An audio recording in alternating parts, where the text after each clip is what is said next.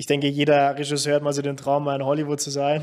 Und ich habe dann nach meinem Studium, also bevor ich dann nach Hamburg gegangen bin, hatte ich, habe ich so, so die, die Idee gehabt. Alle werden auf mich warten. Ich werde jetzt nach Hollywood fahren mit meinem letzten Geld und werde da ein, zwei Monate bleiben und schauen, was, was so beruflich geht.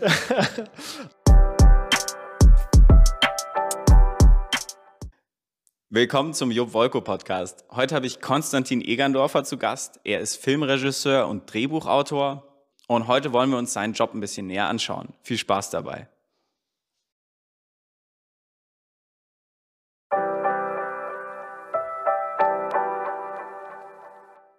Und ich habe ja deinen Film Grace mir angesehen und im Grace haben wir auch einen Hauptdarsteller, der ja in Kontakt kommt mit einer Frau und dann gibt es auch Liebesszenen.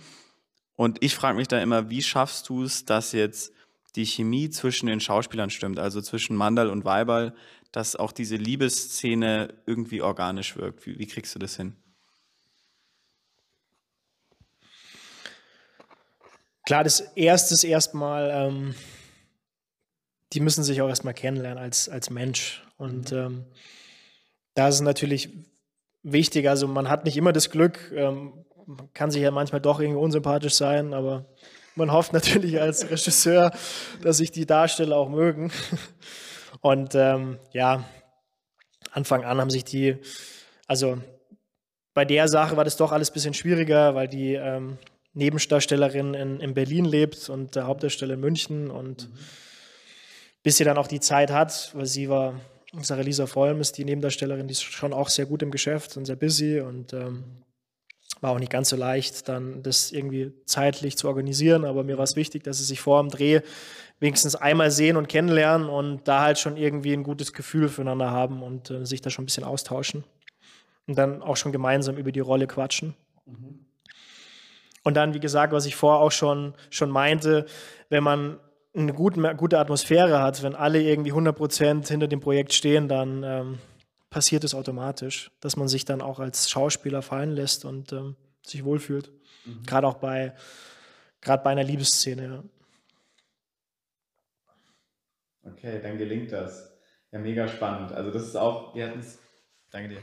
Wir hatten es ja vorhin kurz angesprochen, dass das so ein bisschen die Kunst ist, da Schauspieler zu finden, die da auch miteinander funktionieren, dass das, ja, dass diese Intimität äh, irgendwie vielleicht auch so ein bisschen echt ist, dass nicht nur alles Spiel ist. Du warst ja auch, ähm, Konsti, ich habe ein bisschen recherchiert, du warst auch mal in Los Angeles und in Hollywood unterwegs. Wie hat es dir denn da so gefallen? ja, auch, ja, auch war eine witzige Zeit. Ähm, ich denke, viele haben so den Traum, klar, ich bin mit Hollywood-Filmen auch groß geworden und ähm, mhm ich denke, jeder Regisseur hat mal so den Traum, mal in Hollywood zu sein. Und ich habe dann nach meinem Studium, also bevor ich dann nach Hamburg gegangen bin, hatte ich, habe ich so, so die, die Idee gehabt. Alle werden auf mich warten. Ich werde jetzt nach Hollywood fahren mit meinem letzten Geld und werde da ein, zwei Monate bleiben und schauen, was, was so beruflich geht.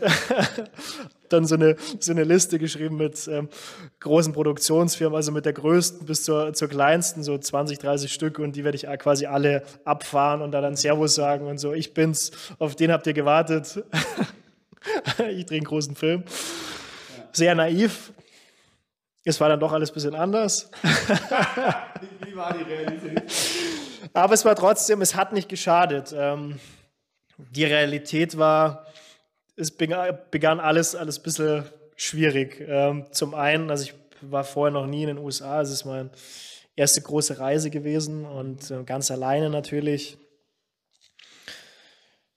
Zuerst wollten sie mich nicht einreisen lassen. Das war so. Das, ich war, musste umsteigen in Philadelphia und ähm, musste dann auch, also hab dann auch, bin dann nochmal zum Schalter gegangen, meinte so, ja, passen Sie ja bitte auf meinen Koffer auf, ähm, mhm. weil ich muss jetzt umsteigen, bitte die Koffer in die neue Maschine, weil ich fliege jetzt nach L.A. Mhm.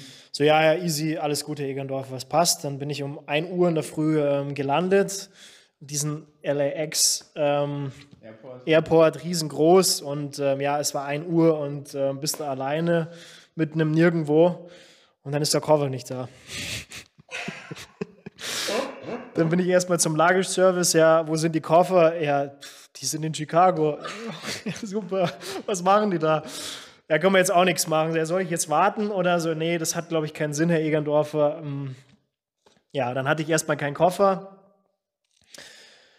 Hab dann mir ein Auto geholt. Ähm, das war dann auch alles ein bisschen schwierig. Das Navi hat nicht so gut funktioniert und ähm, ja, eine Karte hatte ich auch dabei, aber ja, ist dann doch alles ein bisschen größer als gedacht. Und ich habe aber das Glück gehabt, dass ich ähm, bei einer sehr, sehr netten Dame wohnen durfte. Also es war eine Oma von Studienkollegen meines ähm, Bruders und die ist dann im Zweiten Weltkrieg ausgewandert, mhm. geflüchtet und ähm, hat da ein wunderschönes Haus gehabt in Westminster, also es ist ähm, in der Nähe von Long Beach so eine Stu Dreiviertelstunde Stunde von LA. Mhm. Bei der durfte ich kostenlos wohnen und ähm, ja, es waren wunderschöne Wochen, weil es so ein bisschen auch meine erst so eine neue Oma geworden. Meine Großeltern sind doch recht ähm, früh verstorben und ähm, war dann echt mega schön. Hab da mir quasi Kosten gespart, um dann doch ähm, ja in LA so ein bisschen so ein bisschen auf den, auf den Putz zu hauen. Und dann ging es halt los. Ich habe eine Woche auf den Koffer gewartet. Ja und dann ähm, hatte ich durch einen Spätzle, der auch ein Visum, so ein Künstlervisum für zehn Jahre hatte, habe da so ein paar Telefonnummern bekommen von Produzenten, Schauspielern und dann, dann ging es halt dann los, dann anzurufen, zu connecten. Aber es war auch so ein bisschen, es war so ein bisschen wie Beverly Hills. Also ich weiß nicht, ob du die Serie noch kennst. Ich habe ja, den ja. Brad Littlefield habe ich angerufen, so ja komm vorbei, wir trinken Margaritas am Pool in Hollywood. Hier ist die Adresse. Bis gleich. Bin ich da hingefahren.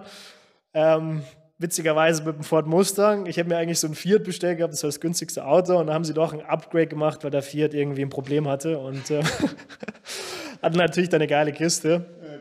Und bin dann nach West Hollywood gefahren und es war halt wie so ein Bilderbuch. Ich kam da an und nur irgendwelche Muskelmänner am Pool eingecremt und Mädels mit ähm, ja, gemachten Brüsten.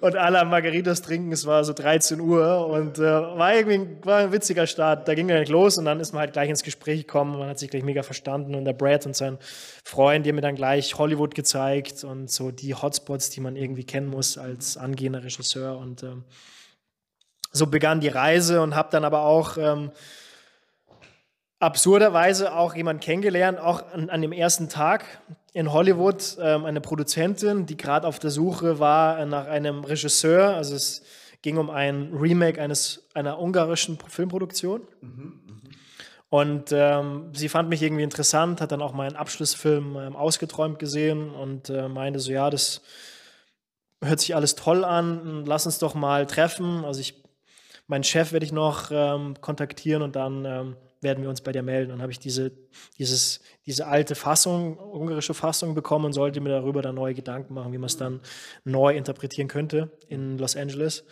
Und dann gab es nach zwei Wochen, ich einen Anruf gekriegt, so ja, äh, mein Chef will dich kennenlernen, wir treffen, treffen uns Sunset Boulevard äh, bei so einem teuren Mexikaner. für mich war das so, ich bin gerade zwei Wochen irgendwie in LA und dann habe ich schon, schon ein Treffen mit dem Produzenten. das war so ein bisschen zu schön. Alle Fälle haben uns dann in diesem Restaurant getroffen und haben uns nett unterhalten. Sie fanden meine Ideen, Ansätze sehr gut. Und dann, ja, irgendwann kam so die Frage, wie es denn geldtechnisch ähm, aussieht und ähm, ob ich denn nicht aus Deutschland irgendwie an Geld kommen könnte. Und ähm, ich meinte dann, wie viel Geld soll es denn handeln? Der so ein, zwei Millionen. Mein Vater ist doch, mein Vater ist doch Arzt, der hat doch bestimmt was auf der Seite. Weil, was viele nicht wissen, ähm, in den Staaten ist es oft so, dass halt auch Ärzte, Anwälte, also Leute, die viel Geld haben, da halt auch investieren mhm. und auch nebenbei Produzenten sind. Mhm. Ja, dann war das Gespräch recht schnell zu Ende und dann ähm, haben sie mir viel Glück gewünscht und dann war das, ähm, ja, war dieses Treffen schon für die Katz. Aber es war trotzdem aufregend und ähm, ja, hat mich doch da auch irgendwie ein Stück weiter in die Szene gebracht. Also ich habe dann war dann eineinhalb Monate da und habe dann auch noch Schauspieler getroffen. Ich war schon auch in gewissen Veranstaltungen eingeladen. Der Brad hatte halt auch ähm, eine Karte für, für die Paramount Studios und hat mir da halt auch Privatführungen gegeben. Das ist schon mehr, mega spannend gewesen. Mhm. Und so kleine Jobs habe ich für ihn noch gemacht. Ähm, war eine aufregende Zeit. Also ich will es nicht missen. Mhm. Klar, ich war ein bisschen naiv. Ich bin dann auch wirklich dann mit meinem Lebenslauf und mit dem Showreel von Produktion zu Produktion die fanden es auch sehr mutig. Ein, zwei Mal wurde ich auch rausgeschmissen. Aber man hat ja dann doch auch so eine, so eine, ja, eine Karte und ich habe mich ja. da doch dann auch heimlich mal, das war 20th Century Fox, da habe ich mich reingeschmuggelt. Ja. Und dann bist du in diesem mega großen Arsenal und dann, ja, weißt du aber auch nicht, wo du hinten genau reingehen musst. Ja. Und dann bin ich durch so eine Tür und dann war ich wieder in so einer Art Wolkenkratzer und dann sind ja überall Sicherheitspersonal. Ja. Und die haben mich dann auch irgendwie erspäht und gemerkt, dass ich keine Karte habe und dann hieß es so, hier ist ein Eindringling. Der gehört ja nicht hinein, aber die waren trotzdem alle sehr freundlich ja. und äh, ich konnte dann doch mit meiner netten Art anderweitig begeistern, ja. Ja, das war so meine, meine Zeit in, ähm, ja, in Los Angeles. Und wo, wie kam die Entscheidung dann, dass du gesagt hast, jetzt gehe ich wieder zurück nach Deutschland? ich hatte kein Geld mehr. ich, war, ich war da noch unter, ich war 24 und glaube ich, ja 25, sparst du dir bei der Autovermietung Geld. Ah, okay. Ich weiß jetzt nicht, wie es jetzt ist, aber ich war ein Jahr zu jung und äh, musste dann ein, einiges zahlen. Also ja, ich habe dann, glaube ich, schon zweieinhalbtausend, dreitausend Euro fürs Auto alleine gezahlt, weil ohne Auto kommst du halt auch nicht weit. Geht halt nicht, weil, wie gesagt, ich habe in Westminster gewohnt. Hin und wieder habe ich auch beim Brad in West Hollywood, der hat ein Gästezimmer gehabt. Mhm. Aber ohne Auto geht da halt nichts. Und ähm, meiste Geld ist halt fürs Auto draufgegangen und natürlich auch so ein bisschen fürs Feiern, für Connecten, mhm. weil günstig ist ja LA nicht. Mhm. Und drum war dann ja irgendwann die Kohle, Kohle weg und dann hieß es, Back to Munich. ja, wahnsinnig spannende Geschichte aus LA. Und auch spannend dieser Einblick, dass du quasi als Regisseur, also als Director, dort auch durchaus diese Rolle des Finanziers dann mal übernehmen darfst. so ein junger Bursche aus dem Studium nach LA und so. Ja, ja. Schon, schon sehr, sehr, sehr, sehr spannend. Gibt es ähm, also du bist heute auch äh, tätig als äh, Drehbuchautor und Regisseur. Wenn du jetzt auch zurückblickst so auf dein Leben in der Werbebranche bei Pro7 Sat1 in Hollywood auch die Zeit, was sind so die drei Dinge, die du für dich mitnimmst, wo du sagst, hey, die hast du gelernt, das ist was wahnsinnig wertvolles?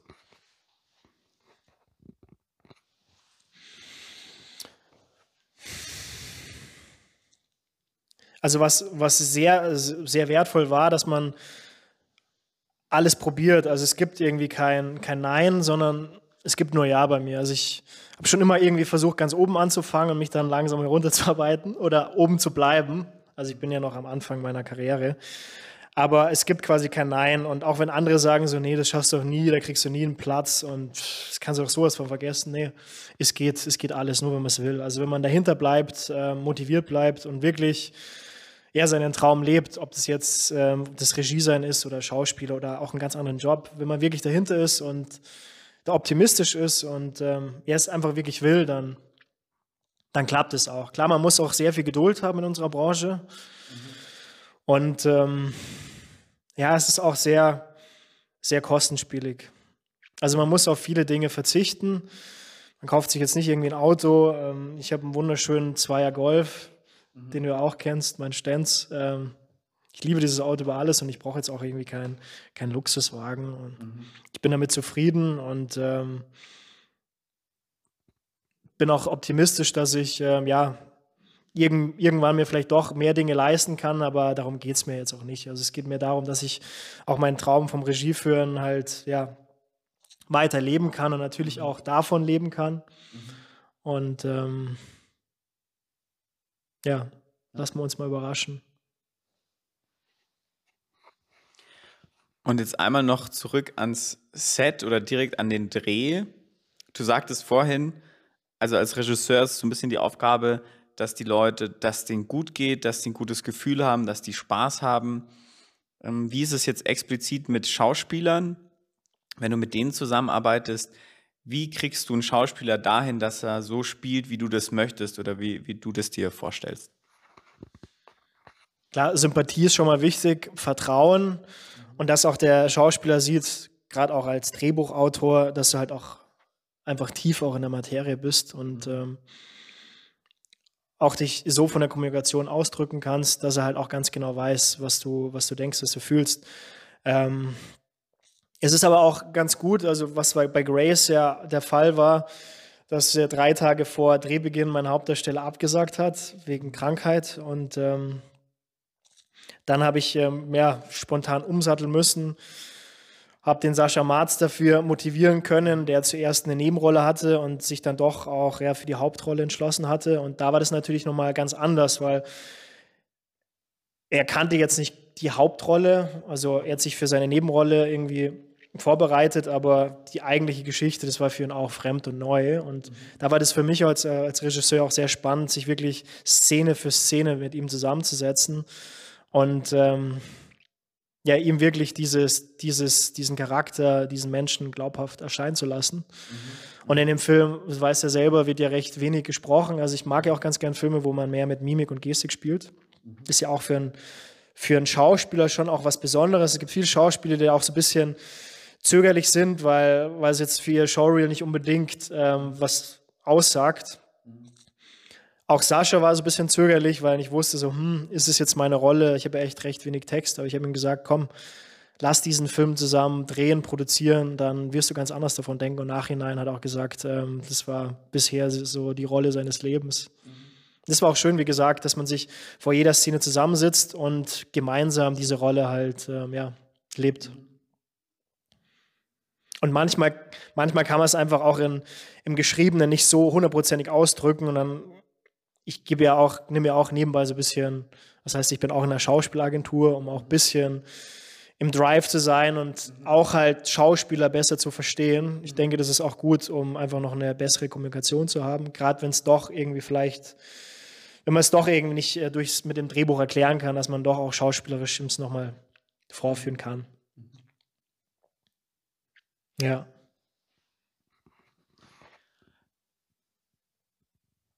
der Film oder Kurzfilm, besser gesagt, Grace, ähm, wo kann ich mir den oder wo kann ich mir Werke jetzt von dir wie Grace oder auch andere, wo kann ich die finden? Also Grace, ähm, den gibt es noch nicht öffentlich, also der läuft ähm, zwei Jahre ähm, auf Festivals mhm. und am Ende des Jahres, also diesen Jahres, werde ich ihn dann online stellen. Mhm. Auf meiner Webseite findet man paar Werbespots und auch mein Konstantin Egerndorfer. De. Ganz einfallsreich war ich da.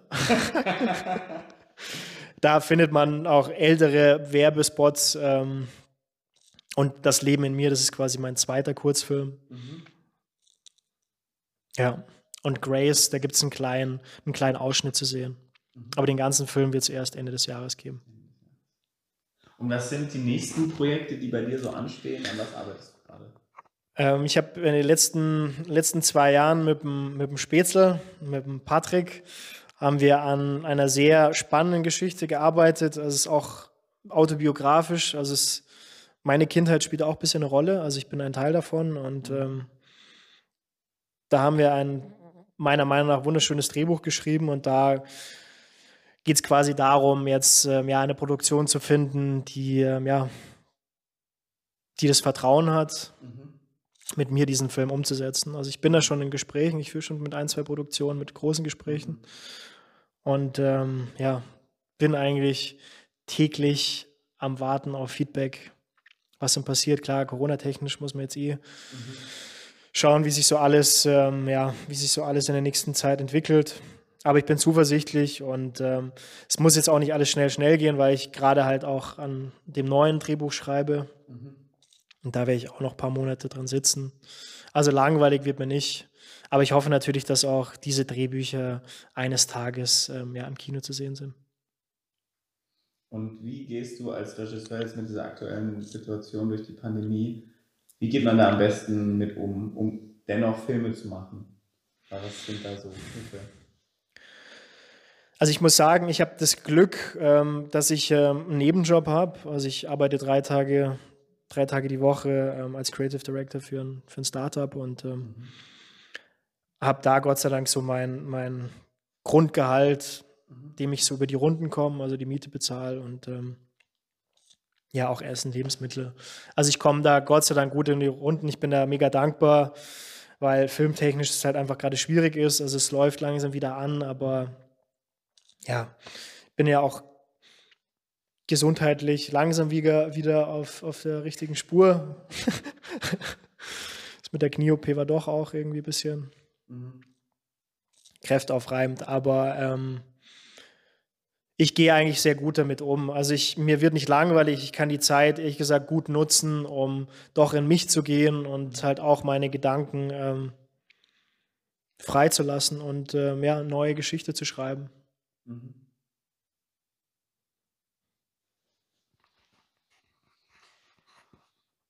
Was war, auch jetzt in der Retrospektive gesehen, was war das schönste Erlebnis, das du im Zusammenhang mit Filmemachen hattest? Also um eines ist es natürlich wunderschön, ähm, wenn du mit dem fertigen Film und deiner Familie und deinen Freunden mit deinem ganzen Team, dem Cast im Kino sitzt und ähm, ja, deinen Film ähm, anschauen kannst. Das ist natürlich das Schönste überhaupt. Das, mhm. das wirklich, weil jeder weiß, der halt in dem, in dem Metier ist, es ist einfach so viel Arbeit steckt darin und auch wenn es nur ein Kurzfilm ist, für viele ist es so, ja, das ist ja nichts Großes, aber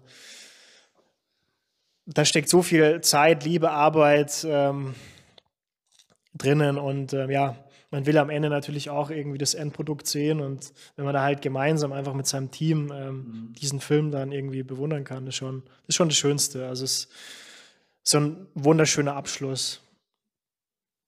Also es hat ja eigentlich jede Phase beim, beim Dreh, also jede Phase in einem Film was, was Schönes, die Vorproduktion, dann die Produktion, die, die ähm, Nachproduktion und dann halt das Endresultat im Kino.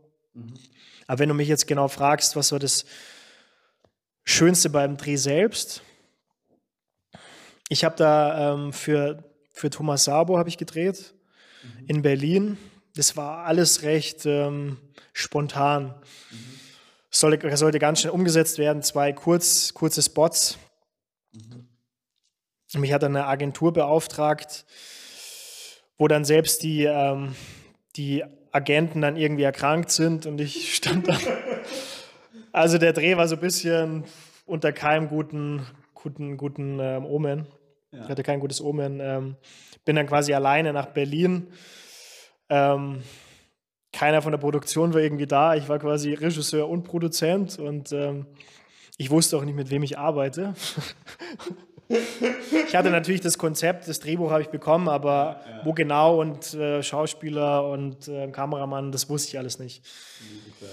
Es war halt eine Überraschung. Und dann ähm, kam ich halt ans erste Set, da haben wir ähm, mitten in der City gedreht, vor einem Thomas Sabo-Laden. Mhm. Und die meisten, ja, die Crew war schon recht groß, 25 Leute. Die meisten waren Berliner, das hast du schon auch am Dialekt gemerkt. Ich mag den Dialekt ja ganz gern. Und ähm, am Anfang haben die auch schon ein bisschen komisch geguckt, weil ich war der Jüngste. Stimmt, du bist ich war da, war da 25, 26 und ähm, Kameramann war auch schon irgendwie ähm, Ende 30. Beleuchter war auch schon irgendwie so um die 50. Ähm, ich habe schon gemerkt, die haben alle ein bisschen blöd geguckt am Anfang. Der Jungspund. Der Jungspund ist da, aber ich habe doch irgendwie Anfang an versucht, halt eine, eine gute Stimmung irgendwie zu verbreiten. Ja auch mit meinem, ja, mit meiner bayerischen, bayerischen Art, mit meiner bayerischen Mentalität. Und es hat sehr gut funktioniert. Also ich, es war der schönste Dreh, den ich hatte. Also es, wir haben nur, wir haben 15 Stunden da ähm, Dreh gehabt, mhm. haben dann auch in so einer Penthouse-Wohnung gedreht. Mhm. Und es war so herzlich, das kannst du dir nicht vorstellen. Also wir waren wirklich den Tränen nahe, als wir uns verabschiedet haben. Also wir waren also es war so ein super Team. Auch die Berliner, die am Anfang so ein bisschen am Granteln waren, das war, die waren so herzlich und mhm. es war, also ich bin da echt mit einer Träne irgendwie nach Hause gefahren. Es war ein wunderschöner Moment und ähm, trotz, dass ich irgendwie alleine war, mhm. war das war das doch halt wieder ein wunderschönes Team. Wir haben super gut zusammengearbeitet und ähm, ja, das ist ähm, ein Dreh, an den ich gerne zurückdenke. Der war echt schön doch halt auch so, doch auch herzlich empfangen zu werden, auch als so ein Jungspund. Schöne Geschichte.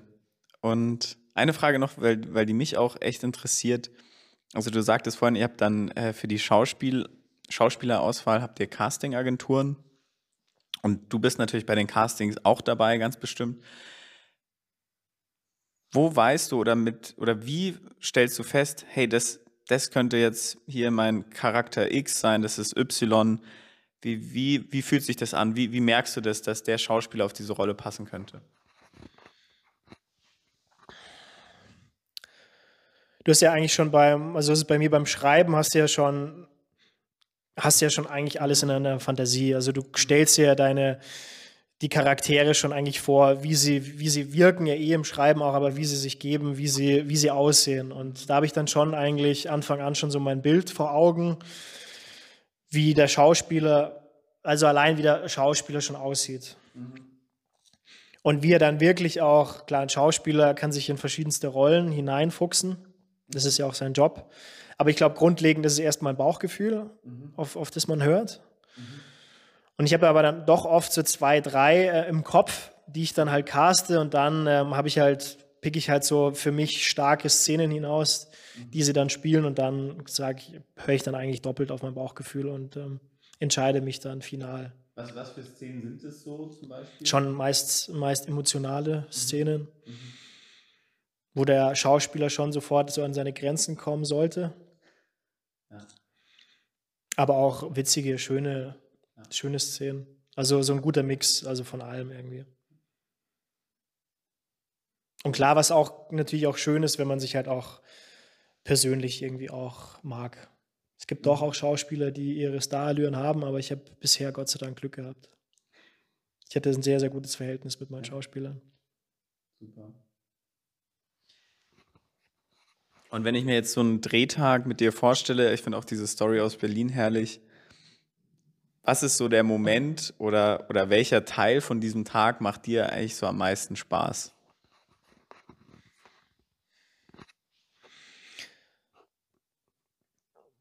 Eigentlich der ganze Tag. Ja.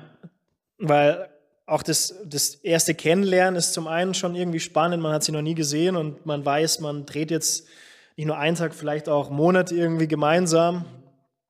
Dann aber natürlich auch, dann natürlich auch, wenn man halt auch vor der Kamera ist und das dann beobachtet und einfach merkt, wie viel Spaß der Schauspieler hat, wie mich irgendwie das auch als Regisseur ergreift oder das ganze Team ergreift, das ist natürlich auch wunderschön. Also es gab auch in Grace so zwei, drei Szenen, da waren wir halt sprachlos. Also es, wenn auch der Schauspieler dann plötzlich auch improvisiert und vielleicht doch auch den Text umändert und äh, du es vorher auch gemacht hast.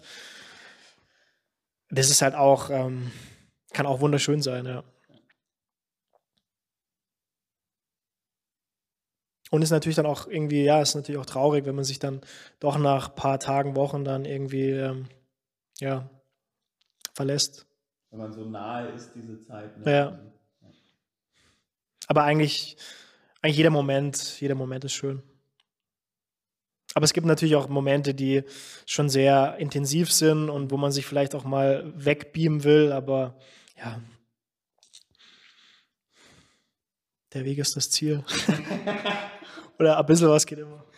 Ein bisschen was geht immer, wie es der Bayer sagt oder der Chinese. Ich hüpfe jetzt gerade mal hinter, damit wir äh, Konstis Projekt noch einmal in die Kamera halten können. Und zwar, also Ende des Jahres, so, jetzt bin ich wieder da. Ende des Jahres, Konst, magst du es auch einmal in die Kamera? Ende des Jahres könnt ihr Grace dann sehen. Der Konsti wird dann nochmal die Kanäle wahrscheinlich bekannt geben. Das ist sein Kurzfilm. Ich habe den gesehen. Ich fand den richtig gut, richtig spannend. Ich will gar nicht zu viel verraten, aber er geht unter die Haut. Ja. Oh. ja. Und ja, in diesem Sinne verabschiede ich mich äh, vom Konsti und vielen Dank, dass ich bei dir sein durfte hier in deinem Wohnzimmer. Es war herrlich mit tollen Requisiten. Wir haben hier diese alte Kamera und da haben wir äh, Sean Connery an der Wand. Den Meister. Den Meister. Und ich sage zu euch zu Hause, lasst gerne ein Like da, lasst ein Abo da, wenn es euch gefallen hat. Teilt das Video auch gern und drückt natürlich auf die Glocke, damit ihr immer erinnert werdet, wenn es ein neues Interview gibt. Und wenn ihr auch Fragen habt, also ans Filmgeschäft, ans ja, Dasein als Regisseur, dann schreibt es einfach in die Kommentare und äh, dann versuchen wir darauf zu antworten. Und ich sage merci und hoffentlich bis zum nächsten Mal. Ciao, ciao. Schön war's, mein Lieber.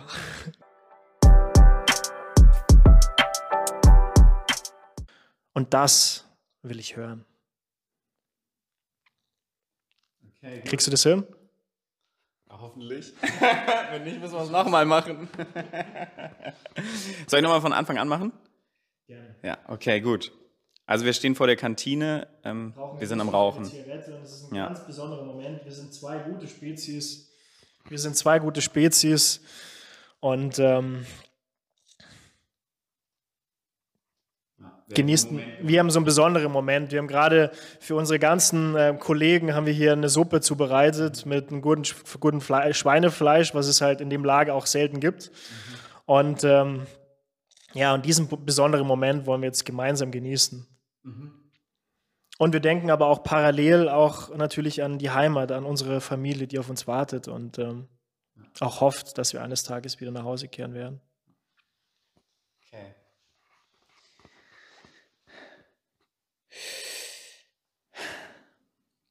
Seit Jahren habe ich mich nicht mehr wie ein Mensch gefühlt. Ich weiß, dass ich nicht in den Himmel kommen werde. Zu viel Blut habe ich an meinen Händen. Doch ich weiß, dass wir unseren Kameraden heute mit dieser Suppe einen Funken Hoffnung geschenkt haben. Mit dieser Suppe können wir gemeinsam diese Zeit überstehen. Ich habe den Text geändert. Nein!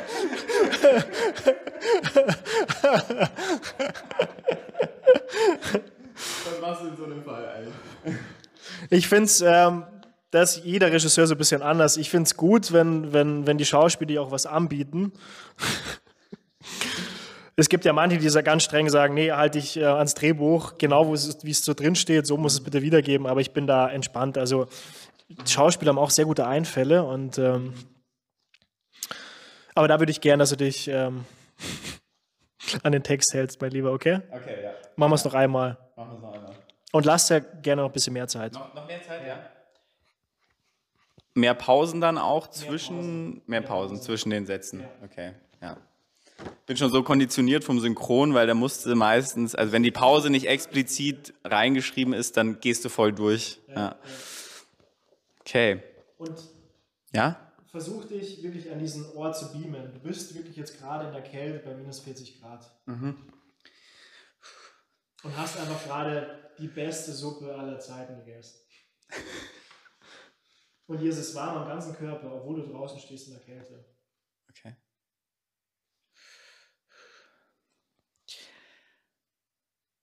Seit Jahren habe ich mich nicht mehr wie ein Mensch gefühlt. Ich weiß, dass ich nicht in den Himmel kommen werde. Zu viel Blut habe ich an meinen Händen. Doch ich weiß, dass wir unseren Kameraden heute mit dieser Suppe einen Funken Hoffnung geschenkt haben, gemeinsam diese Zeit zu überstehen. Seite an Seite. Seite an Seite. Ich mochte Hans ab dem ersten Moment. Es umgibt ihn eine besondere Aura, die ich bei keinem anderen Menschen zuvor gespürt habe. Sein Humor ist ansteckend, seine Lebensfreude rastlos, wie sein Mundwerk. Er glaubt an das Gute. Darum sind wir Freunde. Ah. Der Wahnsinn. Der Wahnsinn, mein Lieber. Richtig spannend. Also macht richtig Spaß, äh, so ein Drehbuch zu lesen. Das ist jetzt eine Seite.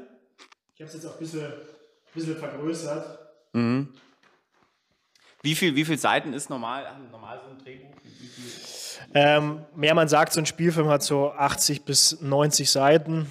Man sagt, ähm, eine Seite ist eine Minute. Aber man kann da jetzt nicht hundertprozentig sagen, wie viel es wirklich sein muss, weil es gibt auch viele, gerade es gibt ein Beispiel, ist zum Beispiel Castaway mit Tom Hanks. Da hat das Drehbuch, 70 Seiten und der Film dauert ja schon irgendwie seine 120, 130 Minuten, weil gesprochen wird ja nicht sehr viel, aber es passiert ja außenrum einiges und das kann man jetzt auch nicht unbedingt in Worten aufs Blatt irgendwie packen. Das passiert auch, auch so spontan. Also ich denke, hier gibt es auch einige, was spielt ja auch in der Natur und da gibt es einige Momente, wo, wo einfach eher die Natur spricht und ähm, wie man es dann wirklich ähm, umsetzt, das kann man jetzt im Vorhinein nicht genau sagen. Das sieht man vielleicht auch gerade am Ende im Schnitt, dann auch, wenn man noch nicht die Musik drunter packt, die Vertonung, dann hat es natürlich nochmal eine ganz andere, andere Stimmung und Stärke. Und da schaut man, ob das jetzt eine Minute ist, ob es zwei Minuten sind. Also es, man kann es nicht genau sagen, aber üblicherweise sagt man so 80 bis 90 Seiten ist ein Spielfilm und darüber hinaus. Dann, genau, ja, aber man sollte sich so ein bisschen dran halten, ja. Weil die Produktion, die die, die, die, kennen ja auch, die wissen ja auch, wie so ein Drehbuch aufgebaut ist und die nehmen sich so ein Drehbuch und gucken dann schon so, wie es vom, vom Aufbau ist. Und wenn, wenn sie da schon merken, so, hm, ist jetzt nicht so professionell aufgebaut, auch von der, von der Schrift, von der Schriftgröße, auch so von, vom Absatz. Also es, es gibt da schon so ein, so ein bisschen so ein, auch so, ein, so eine Bibel für, für Drehbuchschreiben. Okay. Und da soll man sich schon in etwa dran halten. Gibt es da besondere Regeln, also die ganz wichtig sind, quasi, wo man darauf achten sollte beim Ähm, Schrift auf alle Fälle Kurier. Mhm. Größe 12. Mhm. Und ähm, wie es jetzt von den Absätzen ist, von der Einschiebung, da gibt es verschiedene Regeln. Mhm. Also ich habe mir da auch vor Jahren mal, habe ich mir so ein, so ein Buch geholt, wie man in Hollywood Drehbücher schreibt. und klar, im Studium habe ich es auch ein bisschen gelernt. Ja. Aber es gibt, also gerade in Deutschland gibt es verschiedene Möglichkeiten. Klar, gewisse Dinge muss man sich halten, wie in der Schrift und Schriftgröße. Aber ich denke, bei anderen Sachen kann man so ein bisschen ein Auge zudrücken, glaube ich. Ich denke, so dass der Inhalt ist schon so das, das Wichtigste.